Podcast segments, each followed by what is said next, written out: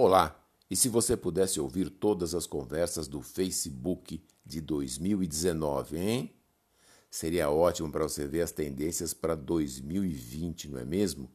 Pois é, o Facebook fez isso e montou um relatório com os principais segmentos. Já falei sobre três, agora conto os quatro restantes. Sou o Victor do Marketing Digital em Curso.com. Só para lembrar, falamos de moda e beleza, comércio e entretenimento. Agora vamos ao quarto segmento, comida e bebida. As pessoas estão colocando novos ingredientes em receitas antigas para deixá-las é, mais saudáveis ou para dar um toque global. Os consumidores querem unir o sabor ao bem-estar. Por exemplo, o pão aprovado é o com fermentação natural de longa duração e com o uso de novos tipos de farinha, como o Einkorn, um grão antigo que tem mais nutrientes e menos glúten do que o grão integral. Quinto segmento: mente e corpo. A procura pelo bem-estar está crescendo tanto que se transformou numa nova categoria comercial. As pessoas buscam ingredientes funcionais e trazem técnicas de relaxamento mental para o local de trabalho em nome da produtividade. É verdade, né? Com a meditação você fica zen, zen estresse. É, e aí tudo rola melhor. Há uma definição de saúde e bem-estar. Se você é saudável, você não está doente. Se você está bem, está com bem-estar, está feliz.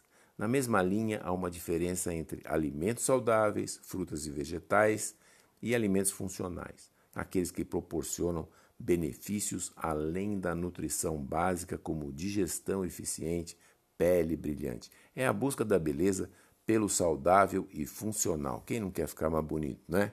Se você quiser saber mais detalhes, é, do, desse relatório do Face, acesse o meu blog marketingdigitalemcurso.com e lá você encontra um link que vai levar você a esse relatório do Face, ok?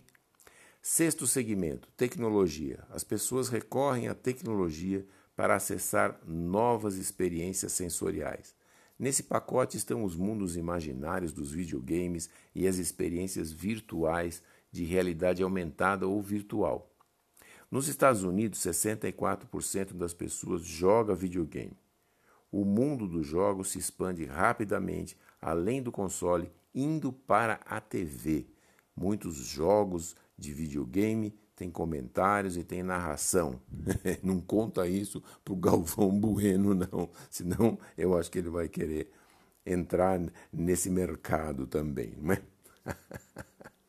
Sétimo segmento: lazer e viagens. As pressões do século XXI estão levando mais pessoas a cruzar as limitações da idade e a habilidade, aquela coisa de sou velhinho, não posso andar de skate nem de bicicleta.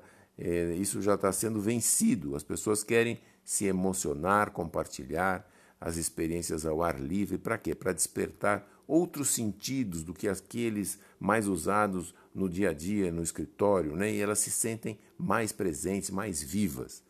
Anota as palavras, as palavras que mais aparecem nas conversas é bem-estar, espiritualidade e saúde mental. E para que servem as tendências? Né? Ao entender é, que os consumidores estão falando entre eles, você pode colocar essas características no seu produto, serviço, causa ou ideia, e nessa vibe você vai vender mais porque você ganha mais conexão. Você fala a mesma coisa, a mesma língua dos consumidores. Compartilhe também esse podcast com um amigo seu.